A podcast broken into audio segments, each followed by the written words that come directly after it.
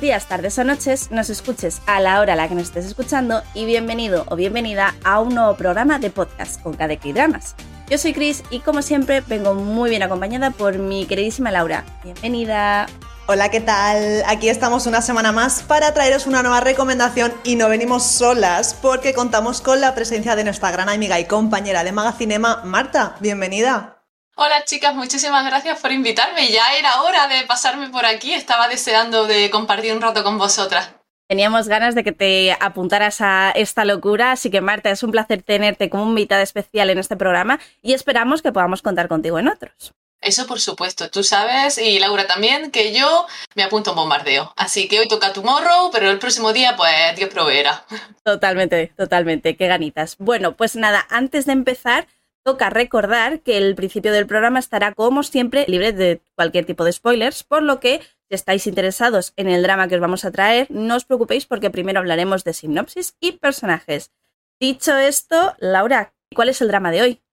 Pues hoy vamos a hablar de Tomorrow, un drama cargado de historias estremecedoras y que no ha dejado a nadie indiferente.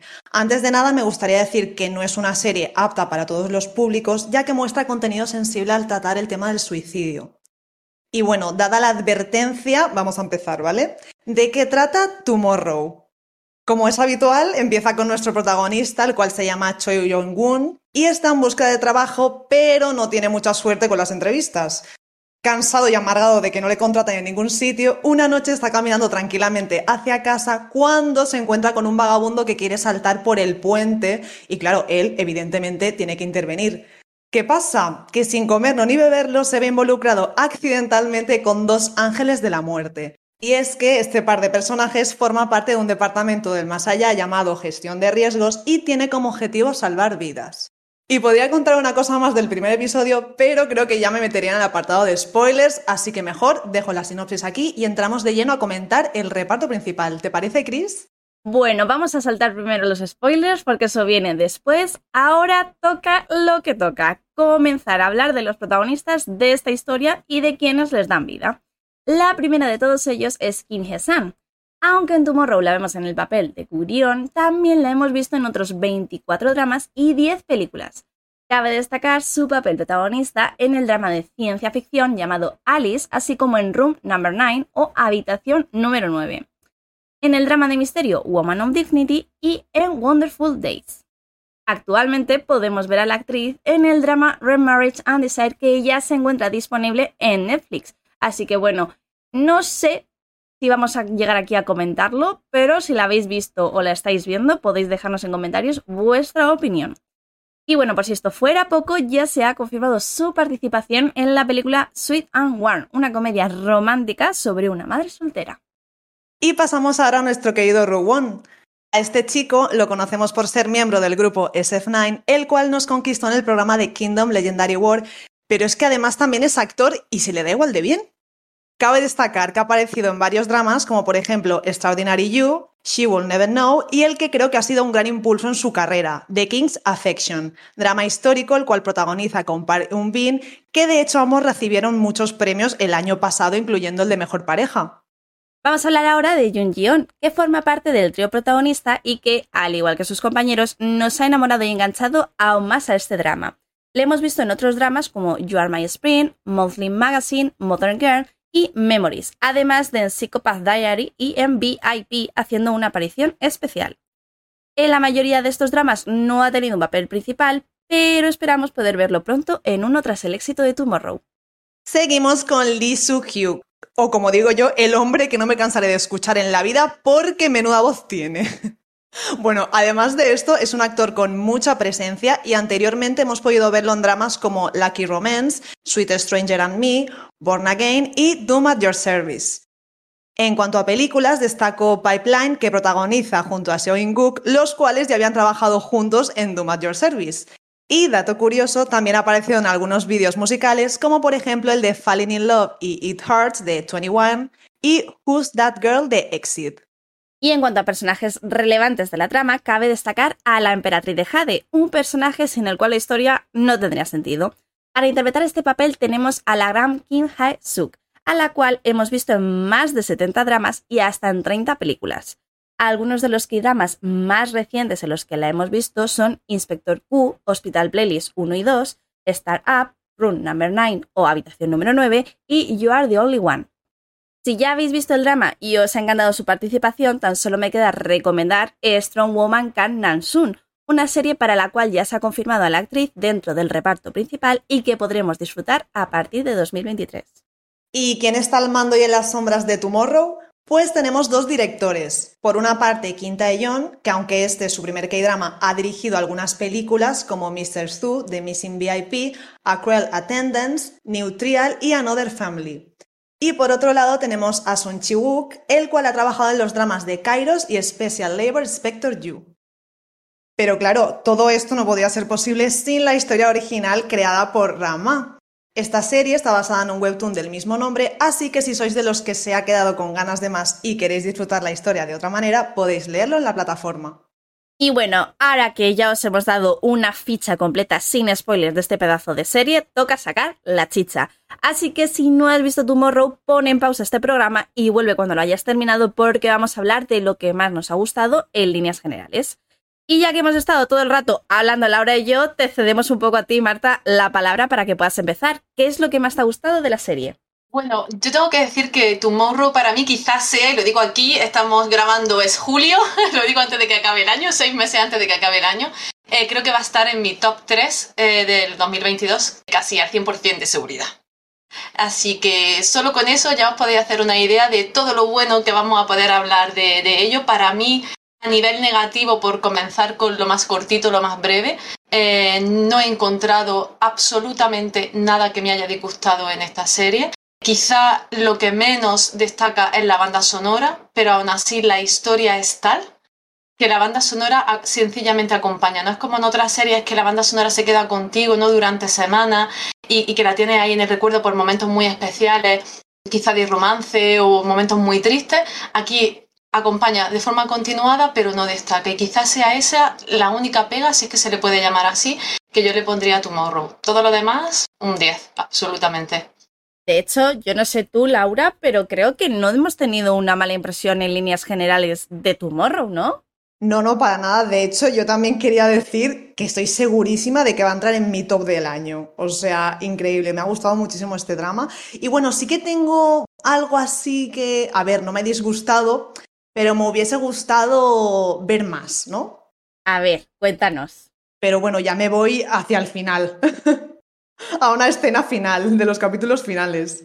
Creo que sé por dónde vas. Si quieres, lo guardamos esto en la recámara y lo sacamos luego cuando vayamos a hablar un poco de episodios y demás. Y no sé, chicas, si hay algo así en concreto que queréis destacar, rollo que os haya gustado muchísimo. Yo ya sabéis que siempre lo digo y para mí una de las cosas clave es la evolución de los personajes y en concreto quiero mencionar la evolución de Choi Jong-woon, es el, el, chico este que es mitad y mitad, mitad parca, mitad humano, el cómo aprende de cada caso, de cada episodio, de todo lo que van viviendo en conjunto con el resto de compañeros. Y creo que es muy bonito ver luego, ya de cara al final, cómo, aun a pesar de no acordarse de nada, sigue poniéndolo en práctica de una manera o de otra. Porque es como su forma de ser, ¿no? Yo creo que esta serie Tomorrow sí que te, te permite ver realmente un cambio eh, un movimiento hacia adelante en los personajes, pero sin modificar su esencia, porque eso sí lo podemos ver en el protagonista. Yo quizá lo que antes de nada destacaría, antes de meternos en mucha más, en mucha más materia, sería la mezcla perfecta que es Tomorrow entre otros muchos K-dramas que ya hemos visto. Obviamente eh, es imposible hablar de Parka y no mencionar Goblin, o que Goblin te salte a la cabeza, o que lo haga, por ejemplo, la serie Black. Y entonces, en ese aspecto yo creo que la serie está muy conseguida porque nos permite acercarnos a la temática, pero desde una forma mucho más traumática quizá, eh, o mucho en mayor profundidad de lo que lo hacemos con Black o lo que lo hacemos en Goblin. Y sí que a mí me da un poquito de recuerdo a The Uncanny Counter por la fotografía, por el brillo de la cámara, por cómo se mueven los personajes y porque es mucho más coral, ¿no? Que quizá lo eran Black o Goblin. Pero en la temática yo creo eh, así mm, un poco mezcla infierno, cielo, un más allá, tiene y da mucho juego en Dramaland. Y aquí yo creo que han acertado plenamente al hacerlo con un tratamiento muy serio, muy complejo y en el que se pone, bueno, yo no sé vosotras, pero yo he llorado las lágrimas que no tenía. No, no, tú y todo el mundo, yo creo, ¿eh? Ha habido episodios completos de llorar. ¿Verdad que sí, Laura? Literal, que luego lo comentaremos, pero en fin, seguro que coincidimos las tres en el episodio Llorera Máxima. Totalmente. Yo no sabía que iba a dar tanto juego eso de recolectar y clasificar alma. Es que ese negocio sí que es verdad que no tiene fin. Pues totalmente de acuerdo contigo, Marta. De hecho, vamos a meternos ya un poco en la chicha de esto, ¿no? Y vamos a hablar de nuestros episodios favoritos. Hay un montón de episodios, así que no vamos a hacer un resumen de todos, porque esto yo ya sé que lo estás preparando tú para la revista de Magacinema, si no me equivoco. Aquí spoiler alert. Spoiler alert, eh, podréis ver el post, seguro que cuando salga el podcast ya podéis ver el post y va a ser muy, muy, muy largo, pero tiene muchas fotos, así que hay que entrar a verlo. Muy completo, eso seguro. Así que bueno, vamos a destacar un poco esos episodios que más nos han gustado o que más nos han eh, marcado a lo largo de, de la historia. Marta, ¿quieres empezar tú con uno? Pues si empiezo yo, vamos a empezar por el final, así que creo que mejor os cedo el turno a vosotras. Yo entonces, si vas a empezar por el final, tengo que rescatar uno de los episodios del principio, que no sé si Laura también estará de acuerdo conmigo, el episodio en el que viajan al pasado y el propio protagonista se preocupa porque su yo de pequeño, no de chico, pueda ver a su padre una última vez, lo cual me pareció muy entrañable, la verdad.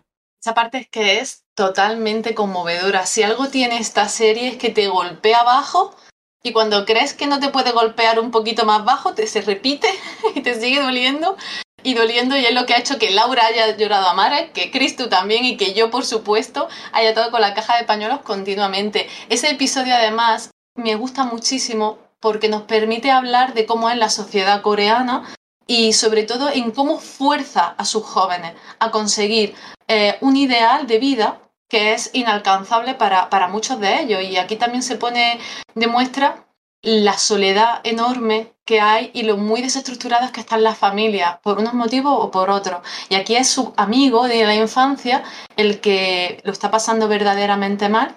Y él, nuestro protagonista, intenta ¿no? hacer ese plato perfecto y en esa búsqueda de ese plato perfecto para recordar los buenos momentos de su infancia es cuando se reencuentra consigo mismo, lo cual es también una de las cosas que vamos viendo a lo largo de la serie y donde se introduce mucho esa temática de fantasía, ¿no? esa posibilidad de viajarse en el tiempo o de viajar a los sueños o a los recuerdos de una persona. Y su tumorro es muy creativo y su fantasía pues no tiene límites ¿no? en ese aspecto. Totalmente, de hecho creo que todo ese conjunto es lo que hace que a mí me encante esta serie. Y bueno, también hay que decir, si no me equivoco, el tema del pollo frito acabó siendo un fail, ¿verdad?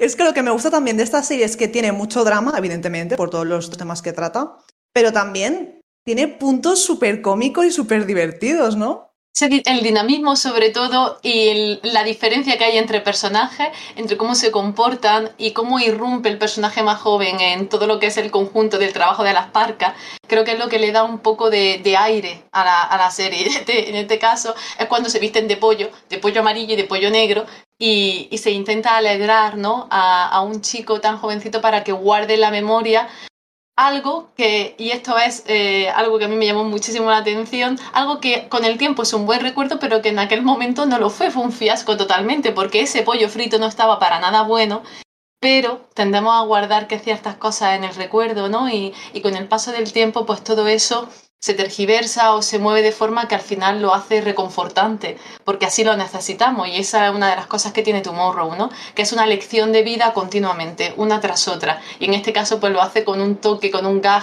eh, muy cómico que hace que, que te acuerdas continuamente de ello durante toda la serie. Totalmente, es que es maravilloso. Yo quería hacer una mención especial y rápida porque, a ver, mis capítulos favoritos están también para el final como Marta. Entonces, lo dicho, quiero hacer mención especial y rápida a dos de ellos, dos de, del principio, bueno, no recuerdo por dónde están, pero bueno, básicamente porque aparecen dos idols y como nosotras también manejamos del tema, pues me resulta curioso e interesante de mencionar, ¿no? También porque son capítulos muy buenos, en general todos, pero bueno, lo dicho, me estoy aquí enrollando. Por una parte, el del perrito, porque me resultó muy curioso y además lo protagoniza Hak Yeon, que es miembro de VIX. Y luego, por otro lado, el del músico que se siente culpable por el fallecimiento de su novia y demás. que lo protagoniza Kang Seo-yeon, que es miembro de Winner, que bueno, de hecho, ¿os acordáis que la novia se queda en el mundo de los vivos, junto a las parcas, para ayudar a quien se suicide? Y, y de hecho, la protagonista, la parca protagonista, es como que usa su poder que no debería hacerlo para que no se tire, no sé. Y la regañan, además. Sí, sí, hombre, total.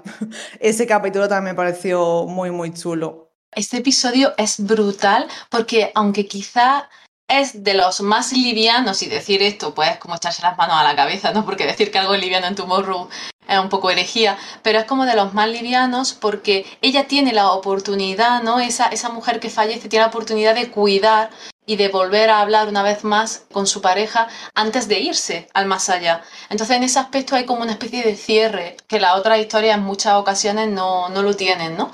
Pero aquí en este caso es verdaderamente duro porque esta es una persona que sufre eh, un trauma tremendo porque ya perdió a su familia y se cree culpable de ello cuando era pequeño y ahora de mayor, de adulto, cuando por fin ha vuelto a abrir su corazón, vuelve a perder a la persona que quiere y también se culpa de ello, ¿no? Entonces, este capítulo es, habla sobre ese dolor que tienen los que sobreviven, ¿no? Y es increíble ver cómo el cerebro trabaja y cómo nos convencemos de que el azar o el destino son algo que, podemos controlar o que depende de nosotros. Y eso es lo que le pasa al protagonista de este episodio.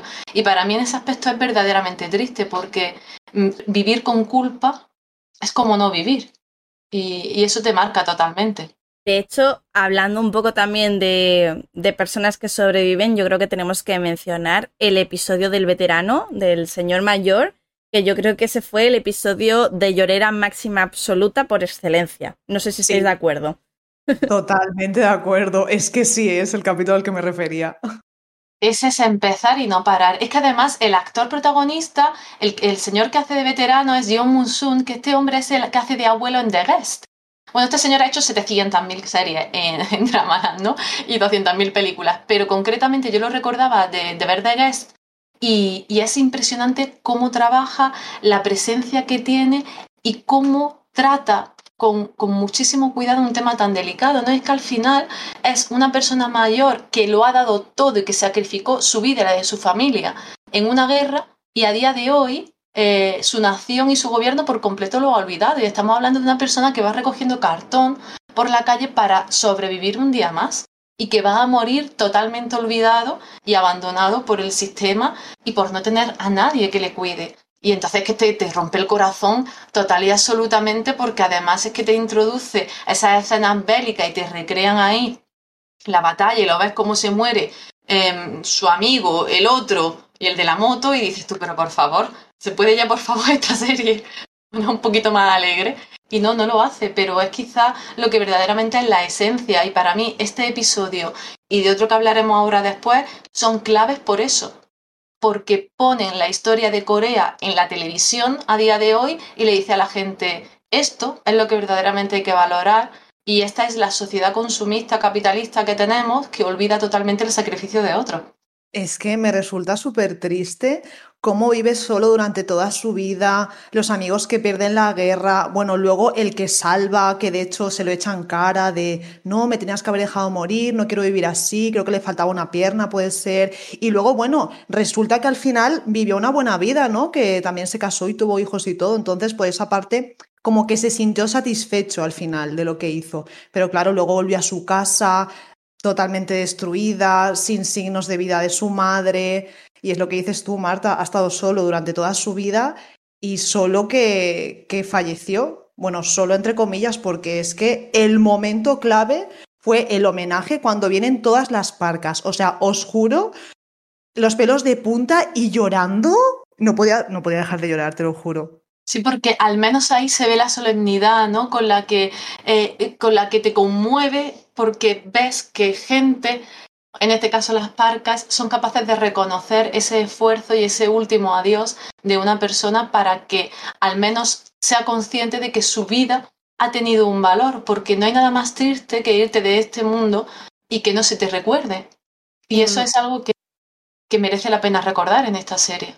Y también un poco lo que has dicho antes, Marta, que le dan ese reconocimiento que en vida no le han dado. Sí, sí, totalmente. Es que eso es lo que te hace ya lágrima. Como dice Laura, que abre el grifo ya es no cerrar el grifo. Da igual que termine el episodio, tú sigues llorando con un mal cuerpo que no veas y, y no es un mal cuerpo porque te hace sentir mal, sino porque es de una tristeza tan profunda que cuesta mucho trabajo que, se vaya del sistema. Y en ese aspecto Tomorrow, aunque da un tratamiento muy positivo en cada uno de los casos que se presentan y en todas las historias, siempre se da una nota, ¿no? Una nota de lucha, de sobrevivir, de resiliencia. Eh, aquí, por mucho que quieras, al final es una vida que se apaga, que se apaga en su momento, porque ha vivido una larga vida, pero no se puede decir que haya sido una vida plena porque no se ha cuidado de esa vida después de un gran sacrificio. Yo creo que ese es el golpe que aquí los guionistas intentan dar eh, a la sociedad surcoreana, es decir, esto hay que reconocerlo, esto hay que tratarlo con dignidad. Y este episodio habla de eso, ¿no? De la dignidad y, del sacrificio que mucha gente hizo para que Corea del Sur sea a día de hoy eh, la nación que es. Totalmente. De hecho, recuerdo el capítulo como si lo hubiese visto ayer. Hay que recalcar que este también es uno de los dramas que vimos juntos en Discord, en nuestra comunidad. Y precisamente en este capítulo todos lloramos. O sea, es que era un silencio sepulcral y de vez en cuando, ¿sabes? Escuchabas lo típico de, de que estás llorando. Y, y claro, se acabó el episodio. Un silencio ahí que se hizo como muy largo. Y ya luego empezamos a hablar, pero wow, la verdad es que nos marcó a todos. Y este es uno de los casos centrales. Yo sé que ahora hay uno que Chris tiene muchas ganas de hablar de él, que es justo el posterior a este, que si no recuerdo mal es el caso que, que nos habla de en el mundo laboral, que van a una oficina y no saben muy bien quién es la persona que, que está intentando suicidarse.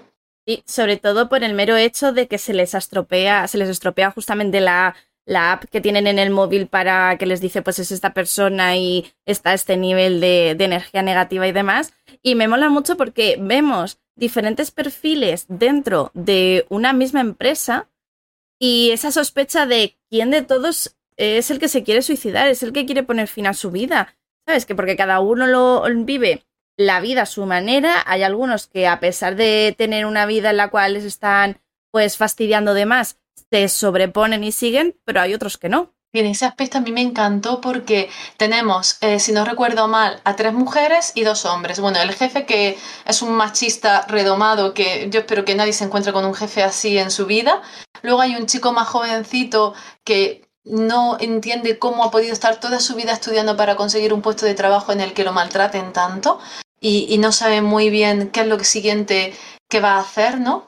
Para poder sobrevivir a ese trabajo un día más y luego nos encontramos con tres mujeres.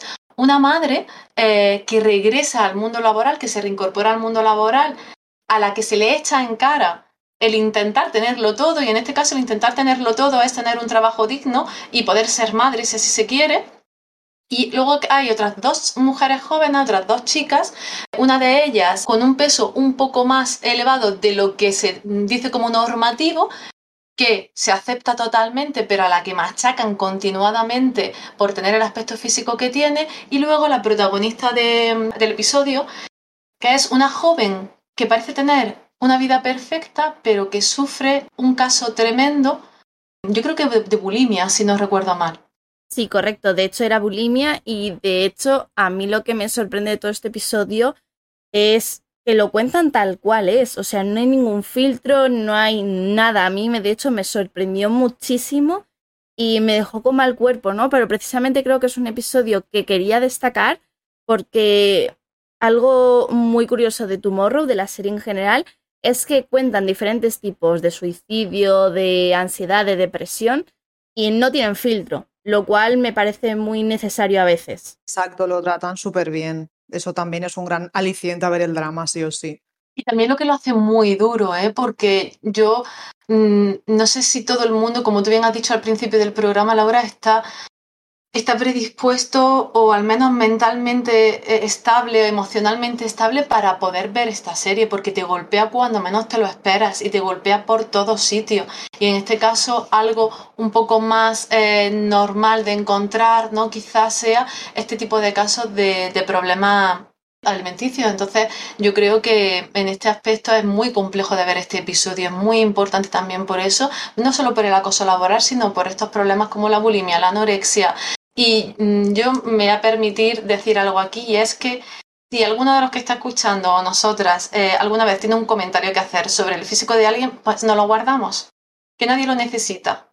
No se hará cuenta, no te lo han pedido, no lo comentes, ni para bien ni para mal, porque uno nunca sabe, y es lo que te enseña este, este episodio, es que uno nunca sabe por lo que está pasando la otra persona, entonces cualquier comentario pues sobra, sencillamente. Exactamente, no podía estar más de acuerdo. Y ahora que has dicho eso, Marta, sí que es cierto que, como sabéis, me ha encantado la serie, pero tengo que reconocer que a mí ciertos capítulos me han revuelto cosas por dentro, del pasado y demás, ¿no? Por todo esto que estamos comentando, y sí que se me han hecho más duros de ver. Pero, pero puedo aguantar bien. y, y eso, es totalmente necesario la advertencia del principio, que si no estás pasando por tu mejor momento o has sufrido este tipo de, casos, de abusos, que es mejor que no, que no la veas. Se puede hacer muy cuesta arriba y muy dura sin tener necesidad para ello, porque hay una cantidad de K-dramas espectaculares ahí fuera. Solo tenéis que coger el hilo de Laura de Twitter y os podéis hartar eh, de ver eh, espectaculares K-dramas, eh, por ejemplo, de temática LGTBI. Y tenéis más que de sobra de ver cosas súper preciosas que no necesitan de este tipo de oscuridad, que aunque sí merece la pena, pues no es para todos, obviamente. Eh, Cris, Laura, yo quería preguntaros, eh, ¿vosotras estabais preparadas para el capítulo del perrito? Personalmente, no, porque encima coincidió con una época bastante eh, truculenta al cuando yo lo vi. Y aunque intenté, intenté verlo sin verlo, intenté decir, venga, por favor, que se acabe el episodio rápido, porque lo dicho, a mí me recordaba mucho el momento en que pasó lo que pasó con, con mi gatita y a mí me daba mucha pena ese episodio. A mí también, porque claro, es evidente que si tienes mascota o has tenido, en verdad es que son parte de tu familia, los sientes como parte de tu familia, entonces te duele igualmente cuando se van, ¿no? Porque te quedas tú aquí recordando los buenos momentos. Y también me afectó mucho por eso, porque yo aparte tenía dos perritas, luego una gatita, y, sí que te recuerda. Y se me encogía el corazón, pero jope, me pareció muy curioso de hecho el capítulo. No me esperaba para nada que, que fuese el mismo perro el que quería suicidarse. Yo creo que eso es lo que más nos chocó a todos, la originalidad de ver que se han atrevido y que han tenido la sensibilidad también de pensar en que se podía introducir un animal e iba a llegar a la población. Y es que quizá este es uno de los episodios con más humanidad que hay. Eh, y es chocante en ese aspecto, ¿no? Pero es cierto pues, que al final nuestras mascotas nos cuidan, nos acompañan. Y, todo eso yo creo que, que, supone, o este episodio supone, un tributo ¿no? al legado y a la huella que, que dejan en nuestras vidas. Y para mí este del perrito es clave totalmente por original y por el tratamiento tan precioso que tiene y que se le dé ese, ese punto de vista ¿no? distinto o ese enfoque animal también y de lo mucho que, que, nosotros nos preocupamos por ellos, pero que también ellos aportan a nuestras vidas. Entonces, esta serie es que es para llorar todo el rato. Si es que, madre mía, mm, espero que hayáis comparaciones de pañuelos porque... No, no, se van, a hacer, se van a hacer ricos a nuestra costa, porque madre mía. Bueno, Laura, tú también tenías varias, varios episodios, sobre todo estos del final, que nos han llegado también a la patata, ¿eh? Exacto, exacto. Uno es el capítulo de la historia de Ryonku, que es muy duro. Encima, claro, como tanto la madre como él se suicidan, el lazo del destino este que los une se rompe, con lo cual no podían reencontrarse en sus vidas futuras, ¿verdad? O sea, no podrían tener la misma relación o no sé cómo explicarlo. Es que el tema del lazo rojo es brutal.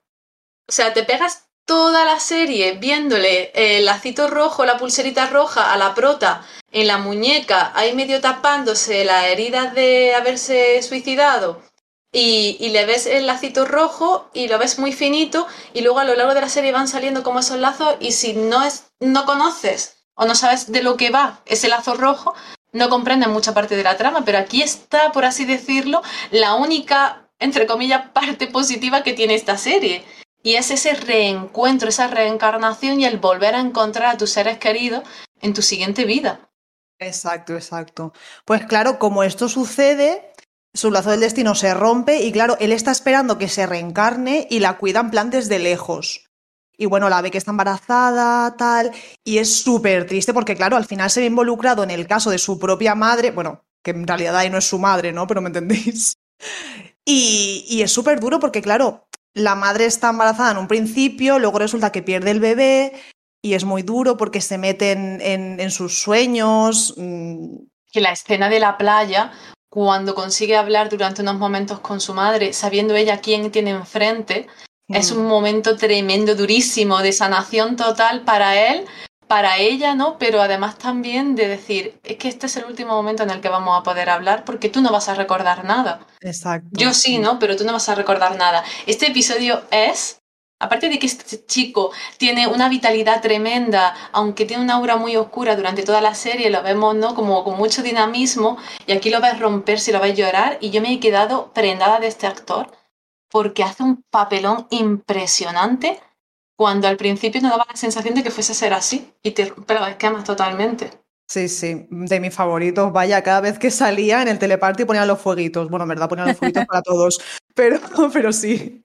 De hecho, por eso lo he querido comentar antes, porque me parece muy curioso que hasta la fecha no haya tenido un papel tan relevante dentro de un K-drama y yo espero de, verdad, por lo dicho antes y lo repito ahora, que le den la oportunidad al muchacho porque a mí se me ha quedado la piel de pollo con toda su historia y como, vamos, y el papel que tiene él dentro de la, de la serie. Sí, sí, sí, el rollito me flipa, vamos. Por favor, papel protagónico ya para este chico.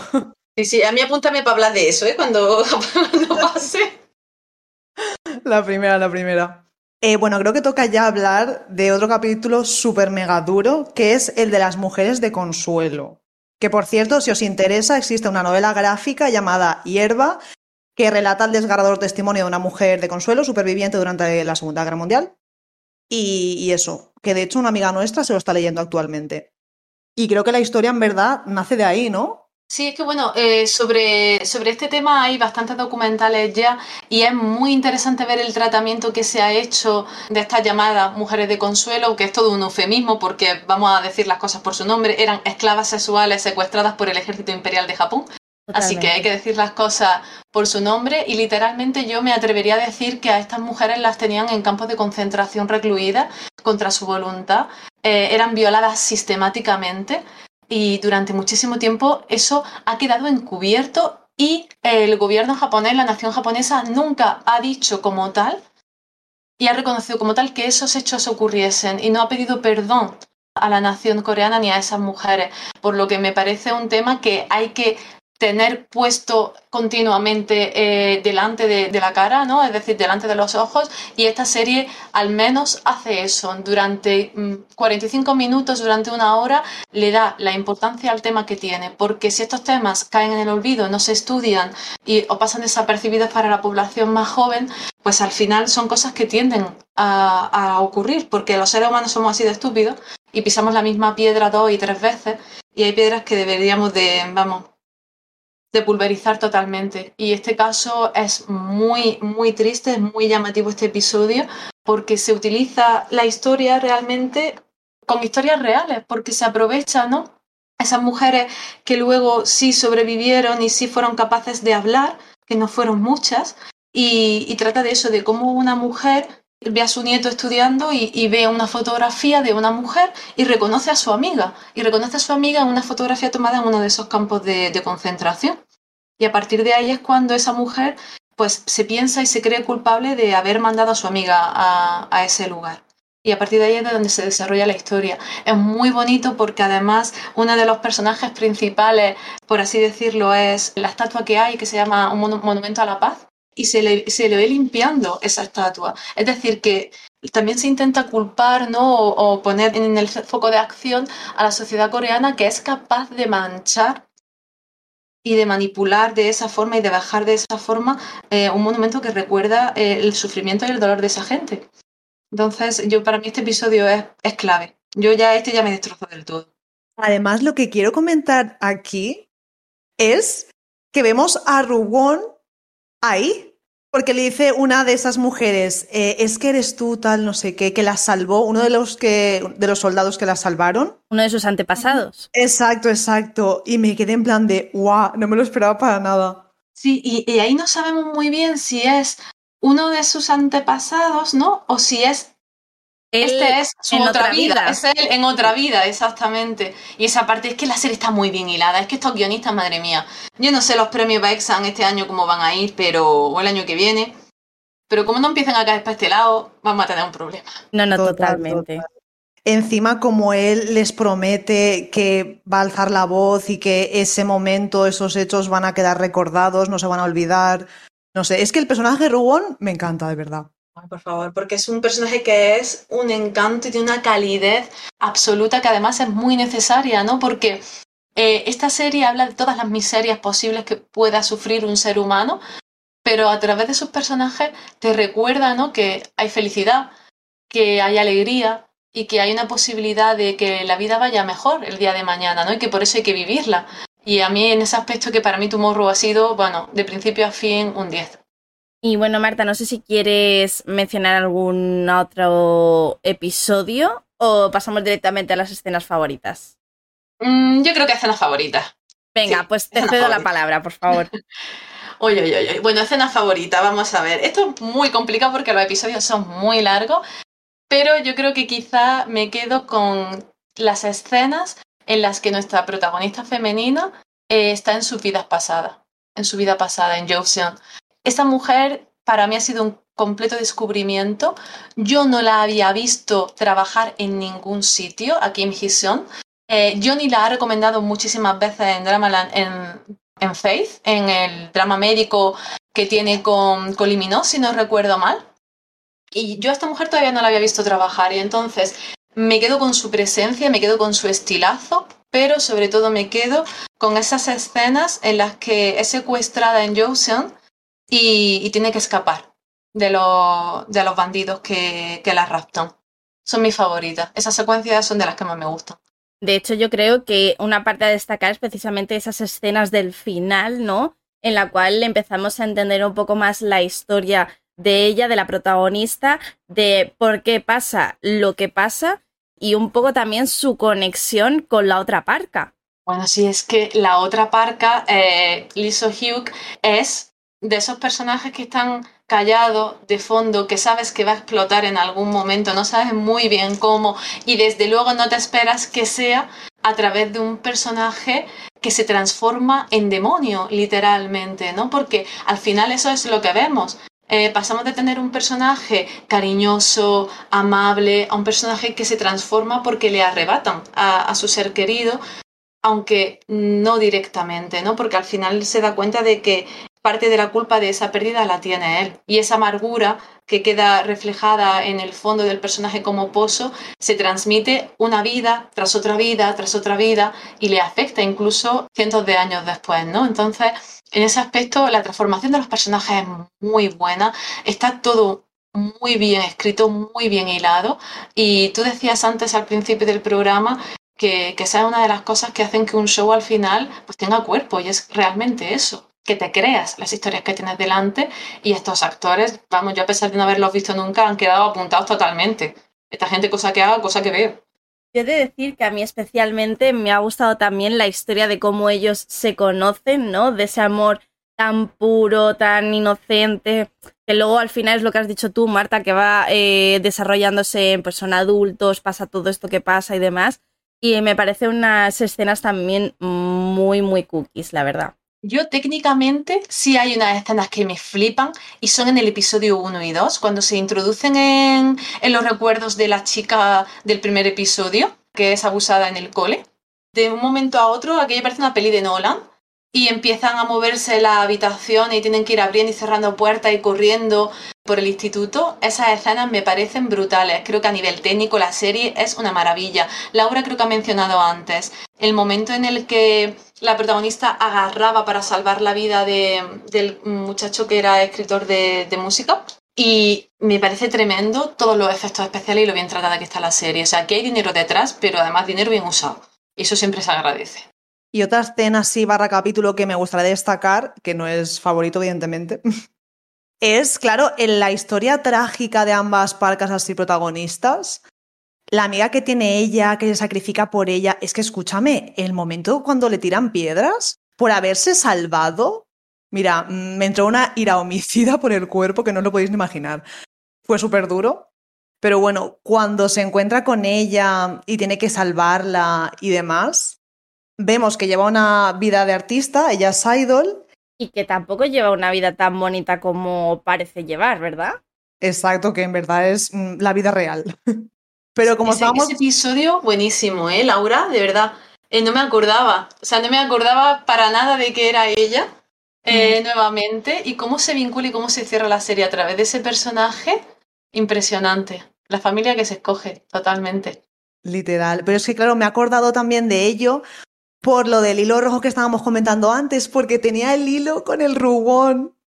Y aquí viene lo que quería decir al principio. Algo que no me ha gustado, entre comillas, no es que no me haya gustado, es que me ha faltado. Me hubiese gustado ver su historia, en plan, en la actualidad, porque si están conectados, pues esperas, ¿no? Que tengan ahí, que acaben juntitos o algo así. Algo más así de amor, pero entiendo que el drama principalmente se centra en un montón de personajes, sobre todo en, en las parcas y tal. Y eso pues tampoco habrán sabido cómo meterlo. A ver, el final está genial como está. Simplemente eso. digo. Me hubiese gustado ver ahí un poquito más entre ellos dos. También te digo, hay un pequeño guiñito al final, cuando él ya no recuerda nada de, de su pasado como parca ni nada de esto, en el cual él gana unas entradas para ir a verla. Sí.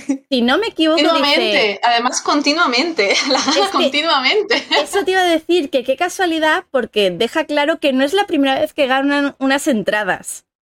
Y lo siento, pero si tan fácil es ganar unas entradas para ir a ver a tu Aldor favorito, mañana mismo me mudo a Corea, de verdad, porque es que no sé. Sí, por favor. Así que yo aquí quiero pensar que en parte ella se sigue acordando de él y espera poder volver a tener ese reencuentro, porque al final, recordemos, la gente que le conocía antes le veía con otro aspecto, pero la gente que no le conocía tenía el aspecto de- del robón, el, el propio actor, ¿no? Entonces, yo creo que en parte ella se sigue acordando de él y está esperando tener ese momento de reencuentro y poco a poco ver, ver qué pasa y qué surge. Es nuestra pequeña esperanza para, para ponerse felices con tu morro. Si no, es imposible de soportar. Pues bueno, yo creo que hasta aquí hemos cogido toda la chicha, desentrañado todo lo que viene a ser el maravilloso drama de Tomorrow, que como hemos dicho antes, recomendamos con un pequeño asterisco de según en el momento en el que esté cada persona, ¿no? Y nada, he de decir personalmente, y creo que Laura está de acuerdo conmigo, que ha sido un placer tenerte, Marta. Eres una fuente de sabiduría. Placer ha sido totalmente mío. Y yo quiero decirle a la gente que nos esté escuchando, por favor, deja muchos comentarios para que me vuelvan a invitar. Dale a like a todo, escribir. Que Marta vuelva, porfa. Eh, así puedo volver, que me ha hecho muchísima ilusión estar con vosotras. Eh, me encanta trabajar, me encanta cómo trabajáis, porque la ética de trabajo de Chris y de Laura, de verdad, que para quien no tiene la, la suerte de, de saberlo de primera mano, es tremenda. Así que muchísimas gracias por apuntarme a este programa y espero que haya muchas más delante. Hombre, eso por supuesto. Nos sacas Aquí- los colores. La verdad es que sí. Ella más apaña que todo. La verdad es que ha sido un placer y nada, lo dicho, tomamos nota, vamos a ver en qué otros programas podemos aquí coincidir contigo porque yo creo que ha sido mutuo la, la experiencia y nada, a ver si ahora después de las vacaciones tenemos más cosillas contigo hablando de- del mundo de Dramaland. Ha sido un placer, Marta. Muchas gracias, chicas.